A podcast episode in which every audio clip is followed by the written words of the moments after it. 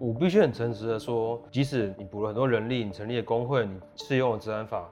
它不会让本来会爆炸的东西变不爆炸。嗯，但是你说有没有机会让这个伤亡降低一点点？我认为是有机会。家庭暴力的被害很长期的，几乎很多会有一种习得无助感。不管我尝试几次，我尝试要逃跑，我尝试要求助，嗯、到最后其实都没有用，都要被抓。我任职警察，同时也参与过很多警察教育相关的事务。官方所谓的案例教育，大概都是一面 A4 的纸，一面交代我。剔除公文已经从一百零六年收到现在。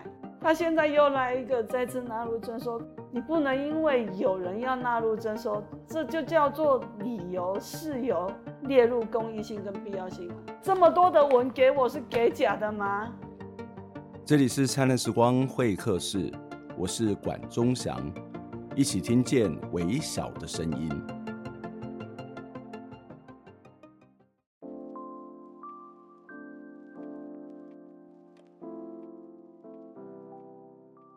前两年新冠疫情影响全球，人们必须戴着口罩，许多的工作也转为线上。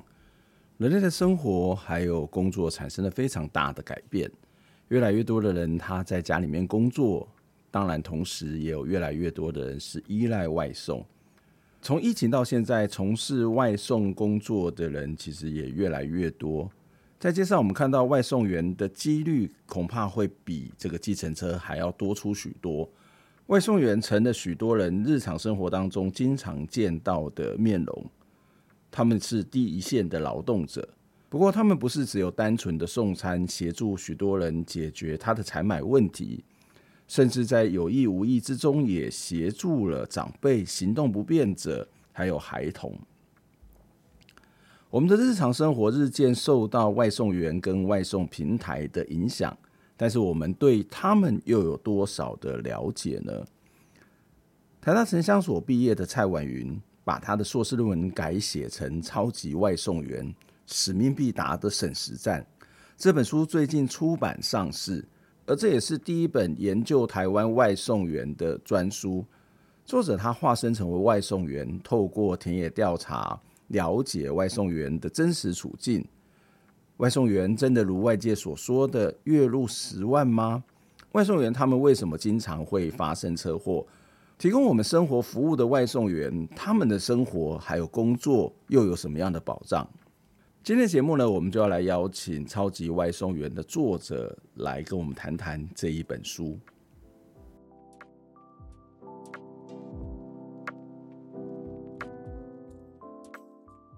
婉云你好，哎，你好，嗯，刚刚谢谢婉云来跟我们分享这样的一本书。那哦，这这其实是你的这个硕士论文改写嘛？嗯、这这个硕士论文改写是有解文化的一个很有趣的特色，或者他们本来就会发展的一个书系嘛？嗯，对，嗯、就是呃呃，他们有关注到这个。社会议题的改写，然后面向大众书写的重要性，嗯，嗯，所以就有发展这个一系列的一个书籍这样子。嗯嗯，你自己的硕士论文被改写的时候有什么想法吗？会觉得哇很开心，或者是我写的东西好像不是一个纯粹学院里面的一个作品，而能够跟社会大众有比较多的呃沟通跟讨论。对啊，当时一开始的那个。呃，动机也是因为想要呃，希望把这样的一个议题跟大众来做介绍。嗯嗯、但是其实书写过程也是蛮长的，然后过程当中其实会没有那个读者在你旁边，嗯、所以其实你就是一直好像在跑一个马拉松。的一个慢跑，然后慢慢的呃，好像跑。你指的是在写作论文的过程嘛？对不对？写作这改写的过程。哦，改写的过程也是一个漫长的过程。对对对对对对。啊，我觉得蛮好奇的，就是尤其文化的好几本书，其实这样看起来编辑是蛮厉害的，因为呃，这些硕士论文其实应该都有很多的很艰涩的理论在里头。不过在你们的书写的过程当中，这些东西相对之下它比例是比较少，甚至是看不到，所以编辑也花了很多时间再去跟你们做沟通。嗯，我的部分就是因为呃前面有几本书已经出现了，所以其实我可以很快的了解到说这样的书书写出来的样子是什么。嗯嗯、对，所以其实我一开始就是呃蛮了解到说里面呃不需要有这个理论啊知识啊，必须要着重在经验的层面。所以其实对我来说这部分在一开始就因为前几本的一个参考，所以就了解到应该是要长成这个样子，嗯、对啊。嗯，所以其实蛮有趣的是，谈到这样的一个面向大众的书写经验这件事情是蛮重要，就是说。哦，但是这个经验恐怕也不是别人的经验，那就包括你的访谈，甚至在这本书你花了蛮多时间在做田野。待会我们可以再继续聊一下田野的这个过程。但是我比较好奇的是，为什么你我我我查看到一些这样，你原本是念艺术的，嗯，那后来去念台大城乡所，嗯，那然后写念台大城乡所又写的是跟外送员有关的这样一个论文，这三个看起来好像有一点点落差，为什么会有这些转折啊？嗯。就是呃，因为艺术创作还是必须要回到就是自己关怀什么议题嘛，嗯嗯、所以也就是因为这样的起心动念，自己呃觉得自己在一个社会的理解上面比较不足，嗯、所以开始想要呃去理解这个社会，所以后来就是到城乡所去就读，嗯、对，然后呃呃差不多在二零一九年中的时候，是我开始要决定我的硕士论文题目的一个时间点。嗯那那时候我也很有苦恼啊，不知道该选择什么题目。然后呃，也曾经想说要写我家乡呃和美那边可能纺织产业的没落的一个题目。然后呃，但是那时候就也刚好正好观察到身边的一个现象啦，就是我每天骑脚踏车通勤，从呃永和的租屋处，然后骑脚踏车到台大上课。对，那这段路程当中，我每天这样一直骑一直骑，我就发现到这个二零一九年的。从一月到六月，这个变化非常大。那时候是疫情也差不多刚开始，还没还没好，完全还没。呃，疫情大概是二零二零年初，对对对对对对对，就是前一年的时候，其实开始就是从没有外送员到有一群外送员在停红绿灯的时候，就是停在你旁边，然后在等着要一起要去送餐这样。所以我就刚好观察到这个现象，然后就哎开始对这群劳动者感到好奇呀，对啊，所以那时候刚好也是。呃，平台开始想要大量招募外送员的一个阶段，嗯、在我的 FB 上面都会有那个呃广告，对啊.就是会说，哎、欸，这是一份自由弹性的工作啊，嗯、然后你可以骑着你的机车或是脚踏车探索这个城市啊，有这些特质，那我就真的是开始产生好奇，也也是想说，哎、欸，可以尝试看看这样的题目啦，嗯，对啊，对。那那时候你的好奇是什么？是好奇说他是不是真的自由，然后是弹性薪资，或者是我们看到有很多的好奇是他事实上可以月入十万，他的薪水不错，或是有些好奇可能是来自于哇，这个每天在大街小巷这样跑来跑去会不会太辛苦？你的好奇的点是在哪里啊？嗯，对，一开始当然就是只是哎，怎么突然有这一群人嘛？然后看到哦，这份工作好像很自由又弹性嘛。然后接下来其实差不多在二零一九年的七月的时候啊。那时候新闻就一直疯狂的报道这个这份工作月收入有十万元这件事情。嗯嗯、那但是我就接接着又发现到一个吊诡的现象，就是在呃同一个那个时间点，那有外送员在那种靠北的粉丝专业，靠北 Uber 一直靠北熊猫上面，就是集体、嗯、哦一集集体就是发文出来说，我们哪一天哪个时段集体不要上线。嗯嗯、我就发现到说，哎、欸，这份工作好像没有原本想的。那么好，好像有一些状况，然后接着，我想大家一定都知道，在二零一九年十月的时候，几起的外送员死亡车祸事件浮出台面，大家就意识到这好像是一件很危险的工作，嗯，所以我就慢慢的去组织了这个发问，就说，哎，这平台的外送员到底是一份怎么样的工作？他真的这么自由弹性吗？还是，我就是这到底是什么样的工作？然后。呃，为什么他们需要用他们的生命来换取这样的一份收入？嗯，嗯，就是说，如果他这么好的工作，嗯、为什么这么多的抱怨在靠北版系列上面出了那么多？然后，就算真的那么好，但是他是用生命去换来，所以包括一连串发生的这些呃车祸、这些意外，让你产生了一些好奇。可是其实我们知道做研究，你可以透过访谈，你可以透过问卷，有很多很多的方法。可是你选择了透过田野实际上面去担任外送员的工作，嗯、为什么会选择这一种方式？嗯，其实我一开始也是从访谈先开始，嗯嗯嗯、因为我们也都知道说，其实透过大量的访谈，然后掌握足够的论据，就可以足足以做出一篇呃很有贡献的研究。嗯、很多研究都是呃很棒的。对那我也是按照这样的一个方式在走。一开始我就先透过朋友的朋友介绍，然后就先访谈了四到五位的外送员。嗯、那我呃，我书里面有提到一个角色叫丽梅，对，她也是我在那个阶段访谈到的一个外送员。那他就有跟我分享到，哎、欸，他觉得熊猫公司很划算，嗯，他是用件数的钱去买你，而不是用时间去买你。OK，他讲的这句话这有什么不同啊？他讲的对，那这这一句话他的意思就是说，哎、欸，因为他们是论件计酬嘛，oh, okay. 所以就是说，所以他不会把时间把你绑死就对了。呃，他不会给你你待命时间的收入。OK OK，他只会给你。Okay. 哦，我等等了一个小时都没单，他不会给你钱嘛？嗯，因为他是论件计酬的。嗯、那你好不容易在第二个小时哦拿到两单，对，然后他最后取得就是那两单的一个报酬，嗯嗯、对，所以他就他花了他可能花了两个小时做那两单，然后最后可能只有一百多元，嗯、他就觉得哇，熊猫公司好划算哦，我投入这么多时间，可是却。他只需要付出这一百多元的钱，哦，划算是熊猫公司赚比较多，而不是他自己很划算就比较好看。对对对，并不是这样子。对对对对。然后呃，我就发现哎，这个制度上有一些吊诡的地方。对对。然后我就开始想要找更多的外送员访谈嘛。嗯。然后呃，一开始就从访谈慢慢的呃，想要再找更多外送员，但是因为人脉有限嘛。嗯。那时候我有朋友说，哎，你不会点餐吗？然后点餐就有外送员来，但其实这是很打扰他们工作的，他们其实。赶单就来不及了，对，怎么还有时间管？还接受你的访问啊？对，然后你可能问他一句说：“哎、你收入多少？”他可能就说很难赚啊，嗯、然后没有十万，他就转身就走。这到底有多难赚？你也搞不清楚。对对对对，然后那时候其实呃遇到这个关卡关的状况，我其实就先去问店家，嗯。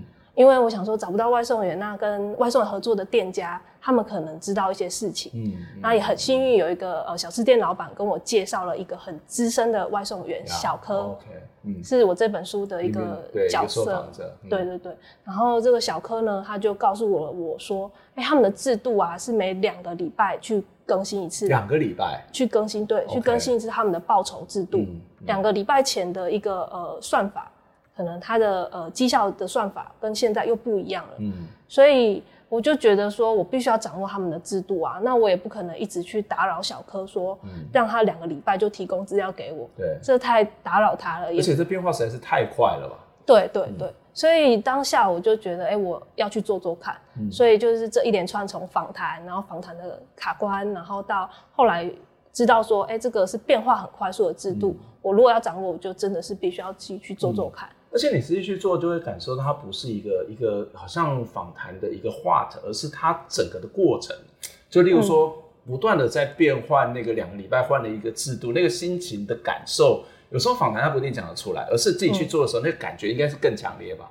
对对对，嗯、因为访受访者他们就跟我讲的是一个切片，嗯，然后我就这边收到好多切片，对，可是实际我感受可以去做了之后，可以感受到一个时间轴，嗯哼，我可以感受到那个啊时间轴的体力付出是多么多么大的，很紧绷哎。对对对对对，其实也跟一开始想的是完全不一样。嗯、我我自己在看你的书的时候，看到后半段，就是你会把那个时间轴画出来。我想说，哇，这么快！我在阅读的时候觉得很紧凑了，那实际在工作的那个压力应该会很大。但是我们会再谈那个所谓的时间轴，这个所谓的快速的两个礼拜就变一次的这种计算方式的一些过程以及种种的问题哦。那当然你自己去做之后，你发现的外送员，你开始应该会有一些想象，不管这个做研究的想象，或是一种观察的想象，跟你实际去做的时候有什么样的落差吗？嗯，其实落差蛮大的。我觉得这边整理了四个落差，嗯、其中一个第一个落差就是它比我预期想的还要花体力。嗯哼，我们可能想说看那些广告，不就是骑车吗？对，嗯、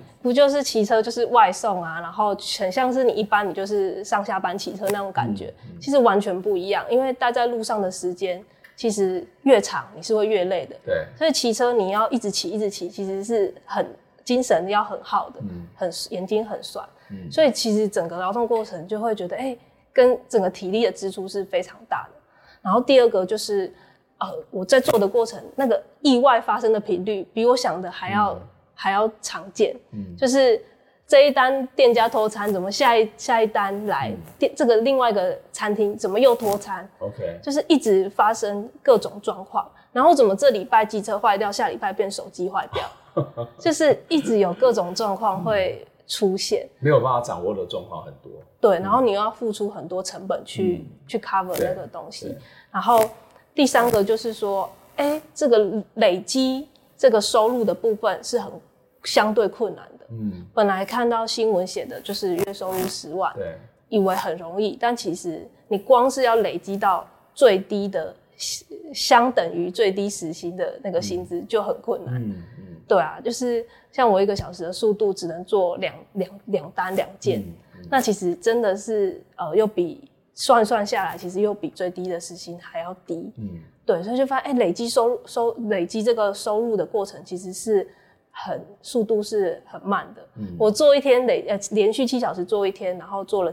做了十四十四单，我连一千块都没有。那那慢的话，你就相对要花比较多的时间去做，才能够达到你自己理想的一个一个一个报酬嘛。对对，或者是哦，就变成说我速度要更快。嗯，我要去要求自己的速度。对啊，然后最后一个我发现，哎，他们没有那么自由，哎。嗯。第四个差异就自由。对，我发现平台会用很多绩效制度。嗯。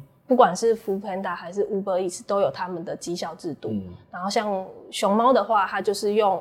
呃，拒单，嗯哼，你不拒单，你才有奖金。哦，就是你人家叫你去做，你就不可以说我不要。对，嗯、你如果拒拒单，呃，没有，就是可能一百单，你拒了十单，嗯，你就没有奖金了。嗯，所以我在劳动过程其实是很紧绷的。嗯，我很怕我单来我没有按接受，嗯，它漏掉了，嗯，然后我的这个取单率就会被下降嘛。嗯，所以其实是很高压，一直盯着那个萤幕看。那个时间要赶快按下去，去说我接受这个单。嗯，然后像呃 Uber Eats 的部分，它就是用呃所谓的趟次奖励，嗯，就是说你在三天内，OK，你要累积到一定的单数，我就有奖金嘛，这也是一种绩效啊。那我再差我再差三单，我就可以另外额外拿到五百块，我要不要做？嗯嗯，啊，然后在今天就要拼啊，因为才差三单。对，然后在今天午夜十二点一定要达达标。那我就我本来想说，我晚上七点已经很饿要下班了，可是又为了那三单，为了那五百块，所以我又花了那个一两个小时下去做那三单。嗯，而且我觉得不这样听起来不止你刚才，而且它包包括变数多，对，就是心好累。对就不是只有那个体力耗费啊，或者是那种状况多等等，就是你的变数是很多。就是说，哎、欸，你要多三单，那这个三单什么时候你你要不要去讲？讲的过程会发生什么事情，其实是不知道的。嗯，那你刚刚谈到一个蛮有趣的，说所以有些东西它是用有些的给给钱的方法，就是用奖金。那给奖金就是说你要达到一定的数额跟标准一个力量，因为就是说你不可以去拒绝。对，所以它有很多各式各样的关卡，才能够得到你可以想象得到的这些薪水。对。嗯，对对对，所以在我们再继续谈这个薪资的部分。不过我另外觉得蛮好奇，就是说，那大概都是什么样的人会去当外送员啊？嗯，我自己有参加过那个熊猫公司举办的那个呃说明会，嗯，然后在说明会上，就是大概二十几个人聚在一个很像教室的空间，嗯，然后听完说明会，其实你就可以呃呃填一些表单，你就可以成为外送员吧。嗯、然后在那个说明会上就有一个呃。呃，自我介绍的的一个流程啦，嗯哦嗯、所以我就透过那自我介绍了解到说，哎、欸，是什么样的人来做这个外送员这样，嗯、然后就发现到说，其实各式各样的人都有，嗯、包含了可能他是自自由接案者，嗯、他是设计师啊，然后他想自由接案者就是、嗯、他就是一个 freelancer 的概念，对，他接着很多的 case，这种自由接案者，对，对他本来就是自由接案者，那、嗯、他想要多一个呃不同的接案的一个形式，嗯，OK，那做做外送。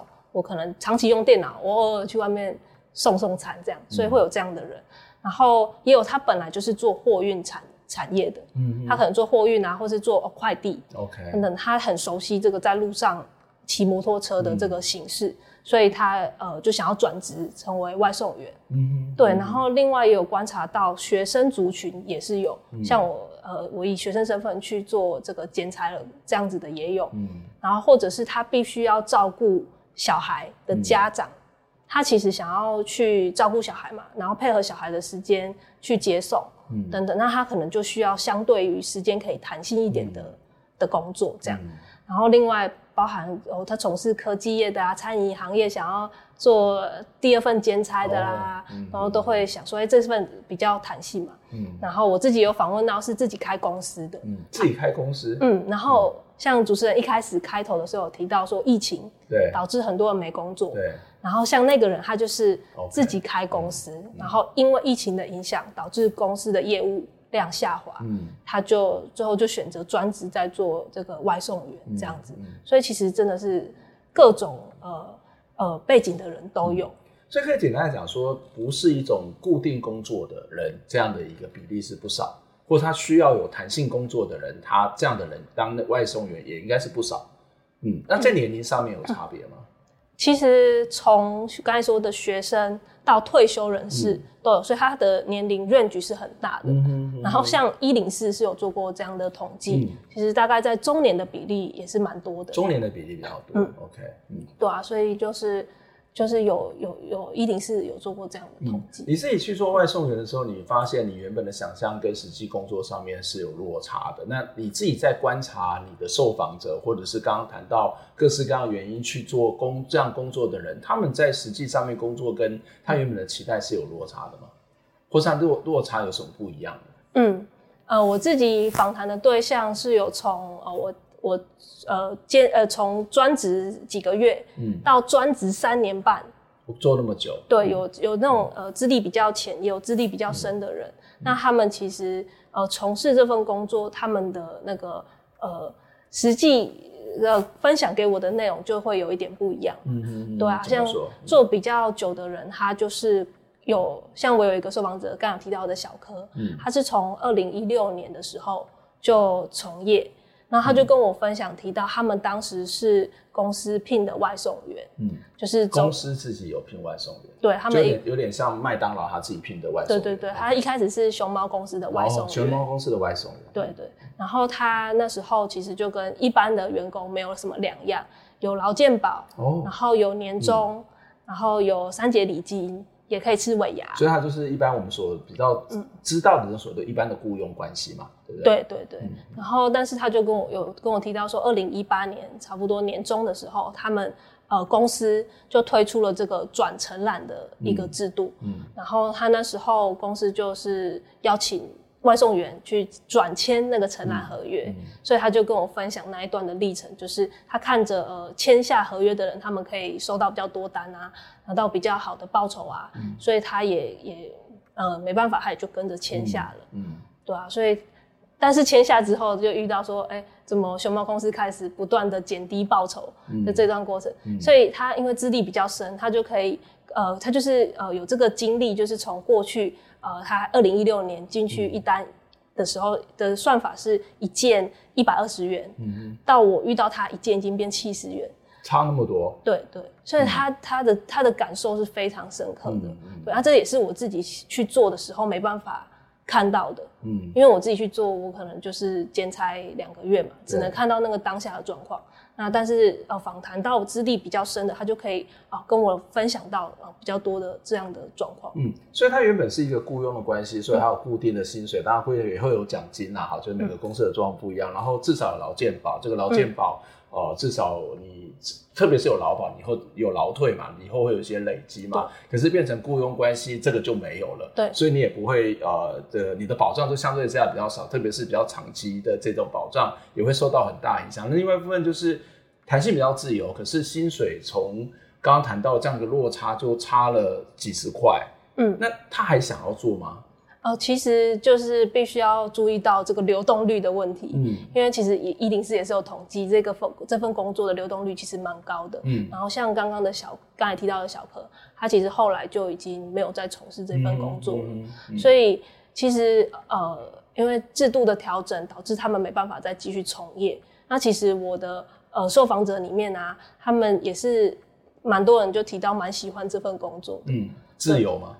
呃，其实不只是自由而已，嗯、是包含了它其实是有意义的。有意义。嗯，嗯包含我自己去做，我也发现到说，哎、欸，其实我是有贡献的。比如说，我们要去替啊、呃，可能老人送餐，okay, 嗯、行动不便者送餐，嗯、有要照顾小孩的家庭送餐，某种的社工的角色。呃，我也不知道会不会这样说，对。然后，但是我就是觉得说，哎、当我在送餐给这些有需要的人的时候，其实我心情是很开心的。嗯、我觉得我帮助到他们了，然后也、嗯、也是像我那受访者讲的，他们其实很喜欢这份工作。嗯，这份工作的本质是好的，嗯、可是因为报酬条件的一个制度的状况越来越差，导致他们没办法生存，嗯、所以就只好。呃，有办法的人，他就想办法转转转职的这样子。这这蛮有趣的，就是你们是一群四处移动的人，嗯、然后去协助送餐，是协助那些不方便移动的人。嗯，那当然有些不方便的讲说，我就懒得出来买东西。那、哦、有些不方便都是因为我可能有需要。对，你这边谈到是一些独居的老人或是一些长辈，嗯、他们可能是因为不方便移动，所以你们可以觉得在这过程当中得到另外一种的这种所谓的成就感或是报酬。嗯，我我们先休息一下，我们等下再回过头来访问我们的婉瑜哦。就是呃，其实在这个过程当中，我们也一开始也提到说，哎，这个。薪水它事实上是越来越薄，然后在这个过程当中，仿佛是一个闯关的过程哦。到底当一个外送员要闯哪些关？这些关卡难不难哦？那就仿佛是一个赶赶工游戏的这一种呃工作的方式，在起头得到的报酬，刚刚谈到的，好像有这种做好事的这种所谓的报酬，那在实际的薪水上面看起来就越来越差。那为什么还是有那么多人愿意来做这样的工作？我们先休息一下。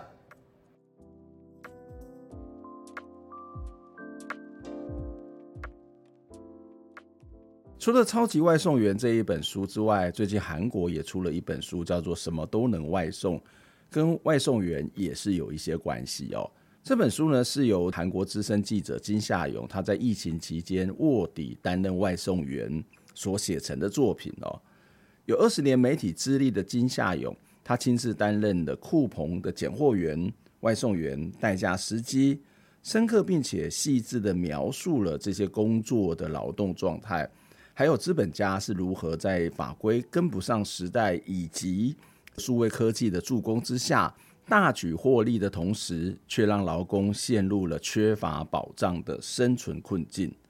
不仅如此，这本书的最后一章，作者也分析了韩国的产业现况以及韩国的这些产业的发展历程。他试图从历史还有国家的责任当中去找到解方。接下来有他在这一本书里面提到哦。在劳资关系当中，平台时代的政府应该要发挥更积极的作用。由于平台劳动的特性，他们组成工会进行团体行动的可能性非常低。政府应该为他们的利益来代言，发挥更积极的作用。现在不应该把分配跟福利交给企业，政府应该去管理全社会的财富，在全民的监督底下来进行精巧的分配。我想，这是这本书最后提出来的呼吁。在台湾也有很多的学者，或是劳工团体，也包括外送员的本身，都期待我们的政府能够提出解放哦，包括他们的薪资的待遇，包括他们的安全，包括他们该有的福利以及保障。接下来，我们要继续来请婉云来跟我们谈这一本书，他也会跟我们分享在他的观察当中，如何去改善外送员的劳动条件。以及他当了外送员之后，对外送员的想法有没有什么样的改变？在进下一段访问之前呢，也很期待大家透过捐款的方式来支持我们。透过您的捐款，让我们可以走得更远、更好，做更多深入的报道以及讨论，一起听见微小的声音。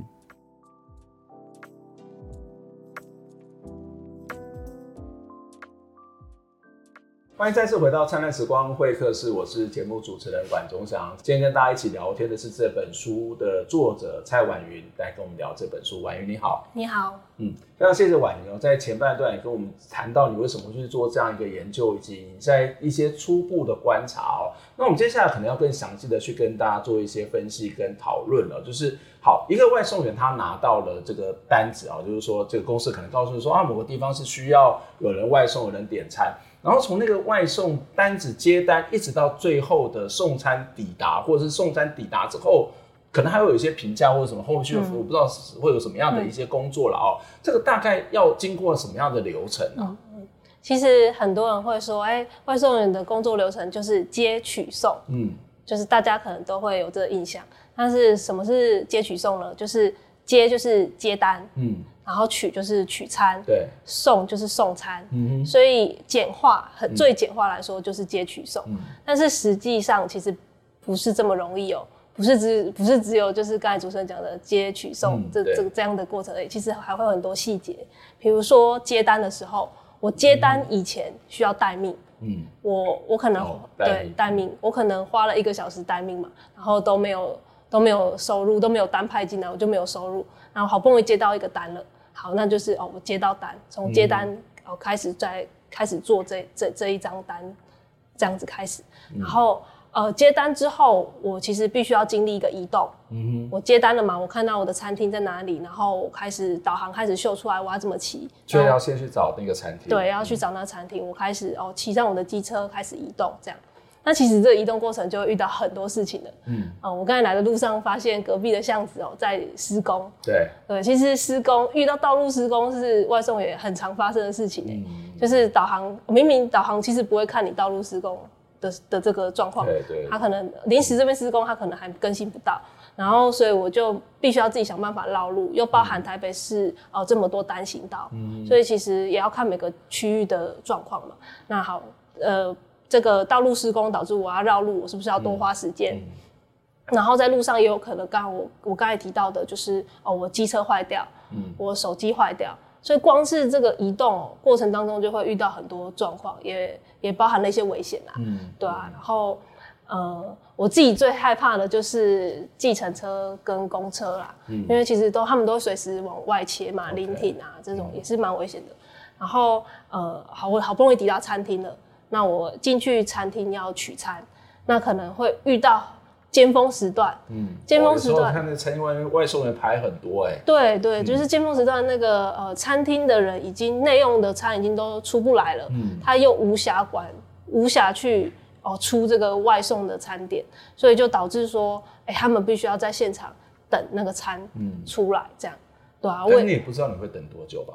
对，嗯、所以我就曾经就是呃在现场等过嘛，然后我手机就会跳出来说。哎，这一场这一张单子已经等很久了，就是请 请我去问店家还要等多久？OK，回报他时间。哦、是是公司说等很久，还是客人说你怎么这么慢？系统系统自己自己会去算你等多、嗯、取多久等多久的过程。对，哦、然后他就说，哎、嗯，已经你请就是请我协助我去问一下这样。嗯、然后但是现场状况就是一团混乱，嗯、我还要去打扰那个呃人，他可能就他可能会觉得你很烦吧？对对对，或者是很生气这样子。嗯、所以其实外送员在当下也是蛮蛮高压的这样，嗯、然后、哦、等很久，好不容易取到餐点，嗯，那有可能会遇到那个呃，现在讲求环保嘛，对，你呃，我那天就是在一客咖啡看到呃，就是我外送员进来拿餐点，那他们就没有再提供纸袋了，嗯、所以就四五个呃餐点就是外送员就抱着，哦、其实很容易打翻，对啊，很容易打翻，如果是烫的东西，不也是很危险吗？对对对，嗯、所以其实很多外送员都会自己带。袋子，或者甚至自己自掏腰包买一斤的。公司没有提供这些东西啊？没有没有没有，就是他们自己要去负担这个哦，想要让它更好拿，所以就是自己自掏腰包买袋子，然后协助运送这样子。好，然后哦，他就把餐点可能放到他的机车上，对，然后就是要再去前往把这个餐点送到这个客人家里的这段路程，然后就也是刚刚那个移动的过程，就是再经历一次。嗯，但是呃。这时候就可能会发生说这个系统定位不准确的问题。嗯、你好不容易抵达客人那个点位，但是发现客人不在那里。嗯，那你联络他，发现哦，他可能在隔壁隔壁条巷子。哦，那的确，那常常是不精确的。对对对对对，嗯、就会发生。他不一定是按照住址吧，对，不对？嗯，他有时候是客人他自己输输地址的时候，他把号码写到备注栏，哦，导致它模糊的定位。OK，, okay. 或者是它本来那个定位就是不准的。对。对啊，所以就就所以这也不是这也不是外送员可以控制的。对，就经常会发生这个定位不准，然后一直要联系说，哎，所以到底在哪个位置嘛？那你可能哦到达哦正确的位置之后，发现它是一个大型社区，嗯，你进去没有十分钟出不来的那种。对，然后所以哦那个过程当中是非常焦虑的，因为其实大家也知道，而且你有时候进入社区的管理员还不见得让你进去的。对，他必须要换证件，对，你要有一经历到换证件的过程，嗯，对啊，而且现在其实不好停车，特别是都都会区。然后其实我自己的经验是，十单有九单你必须要停在红线上，嗯，所以真的是一个很违规停车，然后我必须要抢速度进去，要赶快出来，不然我可能会被开罚单的那种心情在送这个。那其实就会，呃，当你又进到一个很像迷宫的社区的时候，那你那个心情是会非常焦虑的。嗯、那你最后就是好不容易找到你的客人，然后赶快回来你的机车，然后呃再再继续待命，等待下一单派进来。嗯、所以整个一单的流程差不多是这样。那状况会有很多啦。嗯，这个是消费者一般是不会知道的吧？我就等到底什么时候送来，有没有准时啊？然后。对啊，然后这个就会就是纯粹的一个买卖的关系，或是一个商品的关系，但不知道整个的劳动过程是这么复杂。可是你这本书谈到它是一个省时战，嗯，省时战当然是能够去抢时间，要抢快。可是看起来有很多的这种状况都不是自己可以掌握的，例如说，哎，道路这边要修缮，然后进入到一个非常迷宫式的社区，例如说，在这个等餐的时候，取餐的时候等很久。这个这么多不能够自己掌握的状况底下，你们是怎么去应对，怎么去面对啊？就是不是你不是你不努力，不是你不想抢时间，是你根本没有办法去抢时间啊。嗯，这其实都是要靠经验的累积。嗯，所以这份工作其实它有它的专业性。嗯，就是它，可是我觉得这很吊诡，他的专业性是因为有这么多就是非预期的状况，导致他必须要让自己变得很。坚强，变得很能够应付这些状况而养成的这个专业啊，所以就是像我刚才讲的，哦，没袋子，那我就自己准备袋子嘛。嗯嗯、然后呃，道路施工，我就要自己想办法绕路嘛。嗯，所以其实呃，其实说到回来，都是外送员自己要真的是很有经验的去应付这些。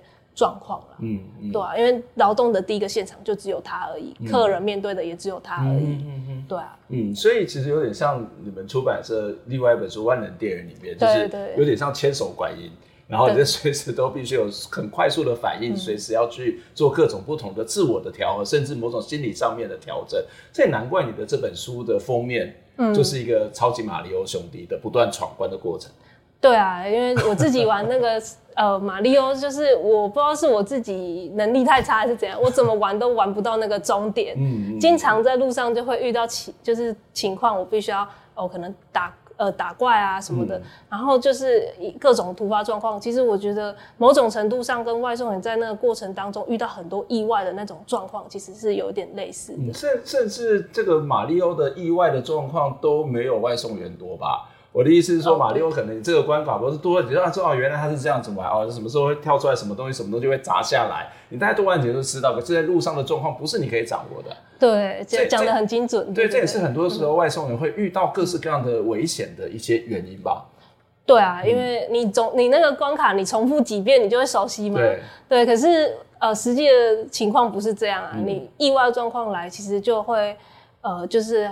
很难去去去应付啦，比如说我之前有手机坏掉的经验，嗯、或是我有机车坏掉的经验。嗯、那我的保温箱后面有两杯饮料，哦、那我机车坏掉，我到底要回报说，哦，我现在机车坏掉，还是我我赶快去，搞不好很快就可以修好，我就可以去送。嗯嗯、这其实，在劳动过程当中会有非常需要去取舍的这样的过程。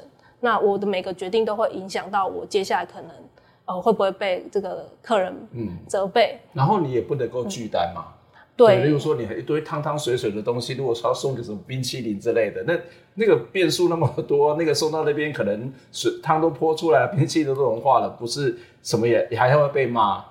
对啊。所以你会变成是我到底要不要拒单，嗯、或者是要不要接单，跟我要不要赚钱之间，会有很多的挣扎在里头，就包括每一个当下都是在挣扎，每一个当下都是在选择跟判断的。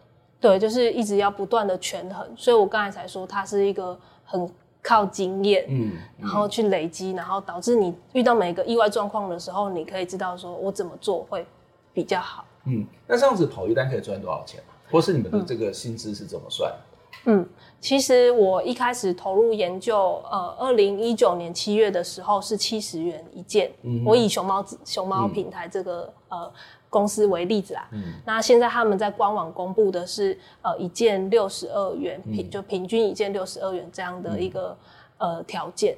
可是其实，呃，听起来好像只有下降八块，但是实际上它的呃构成是完全不一样的。嗯，怎么说？嗯，就是呃过去哦，我说的那七十块哦。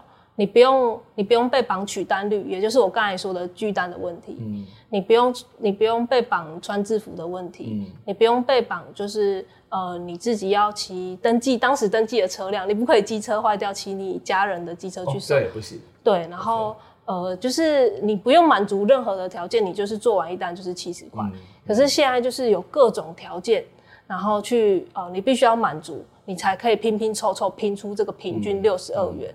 那其实这各种条件某一层某一个呃，你换一个角度去想，它其实就是所谓的绩效。嗯，你必须要满足他设定的绩效，你才可以有这个呃六十。什么样的条件？就是说要穿他们的制服，嗯、这是一种条件吗？嗯，呃，我来先说明一下，就是像呃熊猫公司，它其实是有它六十二元，其实是由它四个部分去构成这六十二元，okay, 嗯、包含了配送费、嗯、区域动态费、安全奖励费跟广告费。嗯，那其实分别就是你里程要大于二点五公里。嗯然后还有就是你的取单率要大大于八十五，也就是我刚才讲的不能拒单的这个、嗯、这个这个条件。然后再来就是你要骑你当初登记的车辆，嗯，你不可以呃就是临时换一台车来骑。还有你必须要穿戴他们的广告服，嗯嗯，就是目前是这这四个呃条件。那你曾经过去有一度就是用消费者评价来作为条件，嗯、就是你不可以让消费者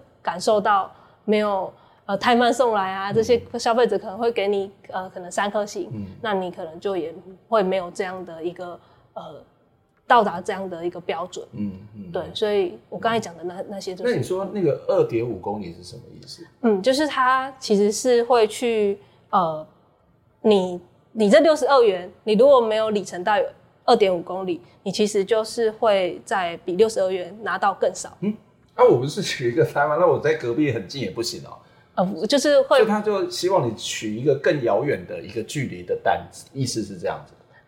呃，对，就是他的收入是动态的哦，他不是说我每一单就是给你六十二块，他有可能一单是四十块，有可能下一单是二十块，嗯、有可能上呃，有可能在下一单是七十块，嗯，它就是会根据你的哦，可能里程啊，嗯、来去哦增减这个这个金额，嗯，嗯。对，所以里程费它的它的概念是这样。它不是固定的，OK，它是流动，好复杂，对，非常的复杂，而且还是说两个礼拜变一次，呃，对，这这这么复杂的这种变动，或是这么复杂的计算方式，不像我们去工作啊，你固定薪水，你来这边上班八小时，一个月多少钱，那很清清楚楚嘛。嗯、可是你今天去做的时候，你可能也不知道你今天的状况会遇到什么状况，你不知道你今天会多么的努力，或是接到多少单，这是第一个不知道。第二个，它的计算方法，它是一个透明公开的吗？嗯。还是我们其实也不知道它到底有没有偷东减一点西减一点，嗯，嗯，这个这也是一个不清楚的状况，就是这么多的变化跟这么多的快速的转变，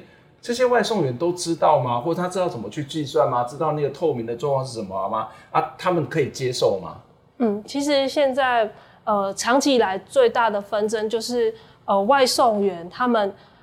呃，预期预期的收入跟实际的收入有落差这件事情，嗯、长期以来其实外送遇到的困境就是这样。嗯嗯、那这个困境是怎么发生的呢？嗯、一个就是我刚才讲的，就是从过去的呃所谓的一百二十元慢慢下降到现在六十二元，几乎是对半的。嗯、那其实这个并不是说有事先哦、呃、跟外送员沟通啊、嗯、什么，有没有跟外送员讨论嘛？对，对就是片面的去降低这个报酬的金额，所以就导致呃。我怎么上个月做跟这个月，嗯、呃，花出一样的努力，一样的时间，却收入越来越少。对，正常来说，我们的呃薪水是会随着你的年资啊越来越高，啊啊啊、可是它却是反向的，越来越少。嗯、然后另外一个就是有所谓的这个呃这个呃演算法，它其实没办法被我们了解它到底是怎么算出来的。像我刚才讲的那个取单率、拒、嗯、单，它就是给我一个数字哦，你的取单率，比如说八十趴。不符合我们八十五趴的标准，那你的呃你的收入就是会减半，嗯，就是那些那些奖金都拿不到。可是我怎么知道那八十趴它是怎么算出来的？外送员是不知道的，嗯，他不知道说他在哪一个时间点哪一个呃状况被扣了这个取单率，嗯，所以也就导致他最后他实际的收入不符合他预期，嗯，所以就是有这两个状况，就是片面的降低。这个报酬，嗯、另外一方面就是这个所谓的数据的黑箱，嗯、我们不知道他怎么去计算的这样的情况。嗯所以你自己帮人家被卖了，然后帮人家数钞票，你还不知道你到底数了多少钞票？对，就是你根本不知道说我到底哪一个环节出了状况，嗯，对吧？政府对于这一种牢固关系的保障几乎。有有什么样的做法嘛？就像我们今天、嗯、今天就所有的东西，反正就像我们在看少林足球一样嘛，就是球证旁证全部都是在你的手上，要怎么算？那你又没有透明的资料，然后你也没有这一部的电脑，你也不可能每天在那边计算嘛。甚至那个计算公式可能很复杂。那这个时候不就是应该政府来出现这个去协助吗？或者说外政员一直以来呃安全的问题，看来政府好像有一些做法去面对，可是它的劳资的争议，或是这种不公平的，或是那种不透明的计算方式，我们的政府或其他国家的政府是怎么做的？嗯。呃，这个部分，因为呃，这本书是有邀请邱羽凡老师来写推荐序嘛，嗯、然后前阵子有跟他有做讲座上的交流，嗯、那我也因此而认识到说，哎，其实目前在欧洲有十六个国家已经是把外送员、平台外送员视为是劳工的身份，嗯嗯、也就是说，他们不是平台所宣称的哦，他们都是自雇者，嗯，他们是劳工，应该要适用当地的呃基本保障劳工的法律。嗯。对，然后像是呃邱一凡老师呃之前分享也有提到一个呃西班牙的歧视法，嗯，它其实就是这个法律其实蛮有效的，它其实政府就是把透过这种用演算法管理的业者，嗯，他旗下的平台的那个外送员哦，都把它推定为劳工，嗯，就是你变成说我平台我要拿出很多数据去佐证说哦我的外送员他们。是自雇者，嗯，就是他已经推定他是劳工了嘛。Okay, 所以我一开始就定义定性就是你是个劳工。对。那你要说他不是劳工，你要来证明。对。而不是说他就是自雇者，然后我们要证明你是劳工，他反过来。对对对对。嗯、所以其实呃，在国外有这样的一个制度，然后我最近有观察到呃纽约，嗯，他们其实政府有在推一个最低工资、最低的工资的一个法令。嗯嗯、那呃。因为，但是因为上个月我看就是还是有业者在抗议，所以还没有落实下来。嗯、所以，但是就是知道说，哎，国外其实有一些制度上面的一个设计，嗯、让这个平台哦，它不会一直去有这个可以片面的调整的机会，让它不会去规避它作为一个业主应该要去承担的责任的这样的法令，嗯，对吧、啊？那在台湾目前是还没有看到。嗯，但是有努力在推动这个修法，或者是在制定法律。嗯，就是呃，最近我们就看到很多工会啊，嗯、跟那个呃，想要倡议，对然后希望制定专法。嗯、其实，在这个起心动念也是因想要去保障外送外送员的这个劳动条件的这个部分。嗯，对。我们这样谈起来，就是外送员的劳动条件，嗯、呃，就是薪资不稳定，然后工作的风险高，嗯、然后会面临到很多这种挫折以及困难，甚至有很多。公司不会给你的保障，嗯、可是我们还是看到很多的外送员不断的出现，那不断的在做的工作，嗯、为什么？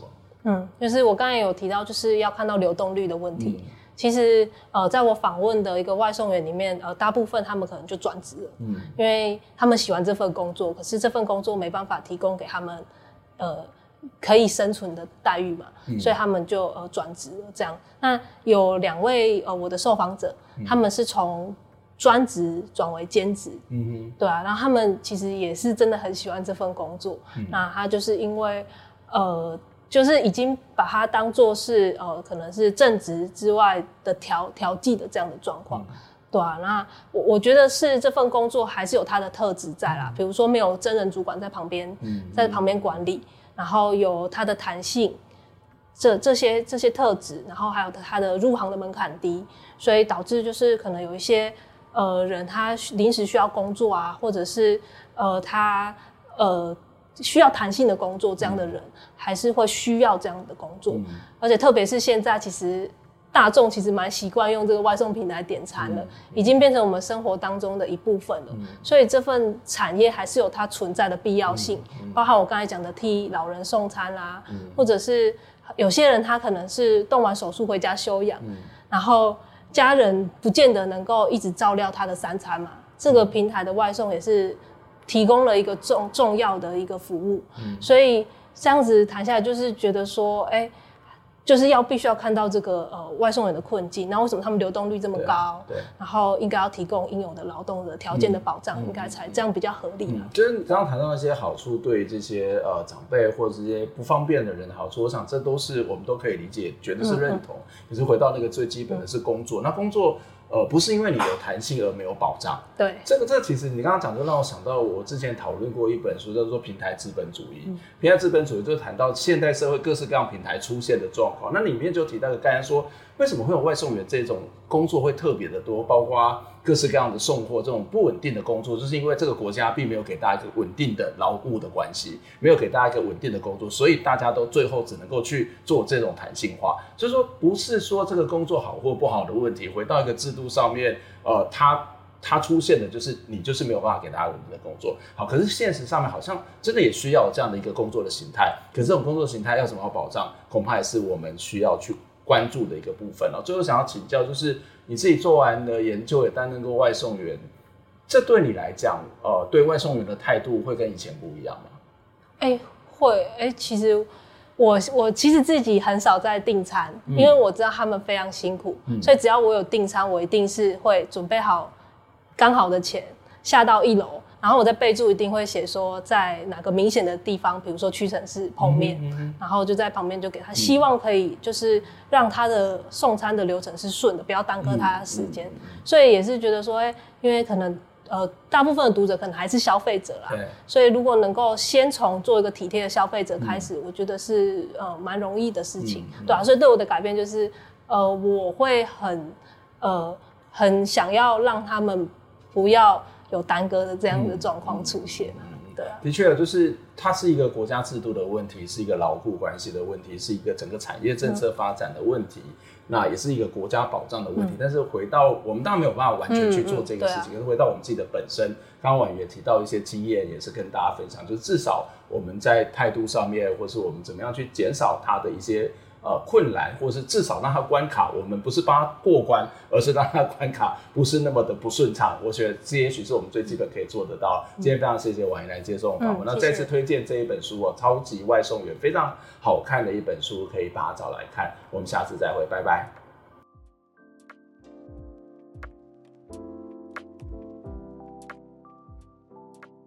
听完这期节目，你有什么样的想法呢？非常欢迎您可以留言来跟我们分享您的看法、您的感受。当然，也期待您可以透过捐款的方式支持我们，或者订阅我们的节目、分享我们的节目，不管是 YouTube 或者是 Podcast 频道。谢谢您的收听，下周再会。